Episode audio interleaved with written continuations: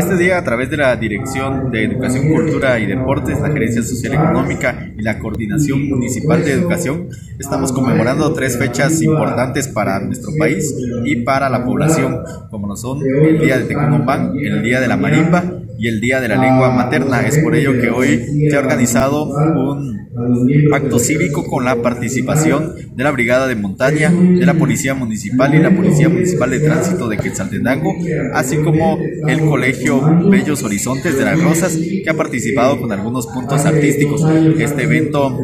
busca promover el civismo y también el reconocimiento de los símbolos patrios y de las fechas importantes para nuestro país, haciendo este proceso de cultura también y de formación ciudadana. Además de ello, durante el transcurso del día tenemos la presentación eh, de dos marimbas. en principio, la marimba de conciertos de la Municipalidad de Quetzaltenango que estará en el frontispicio del Palacio Municipal para amenizar esta mañana y que todos los eh, ciudadanos y las personas que puedan acercarse a este punto y a este recinto puedan disfrutar de las notas de nuestro instrumento patrio. ¿Solamente la participación de la marimba de Quetzaltenango se tendrá en la municipalidad? Bueno, se tiene programada también eh, la participación de una marimba invitada que esperamos también pueda estar eh, presente al, por la tarde para eh, poder cerrar este día de celebración, como decíamos, de, de de la marimba y también de la lengua materna.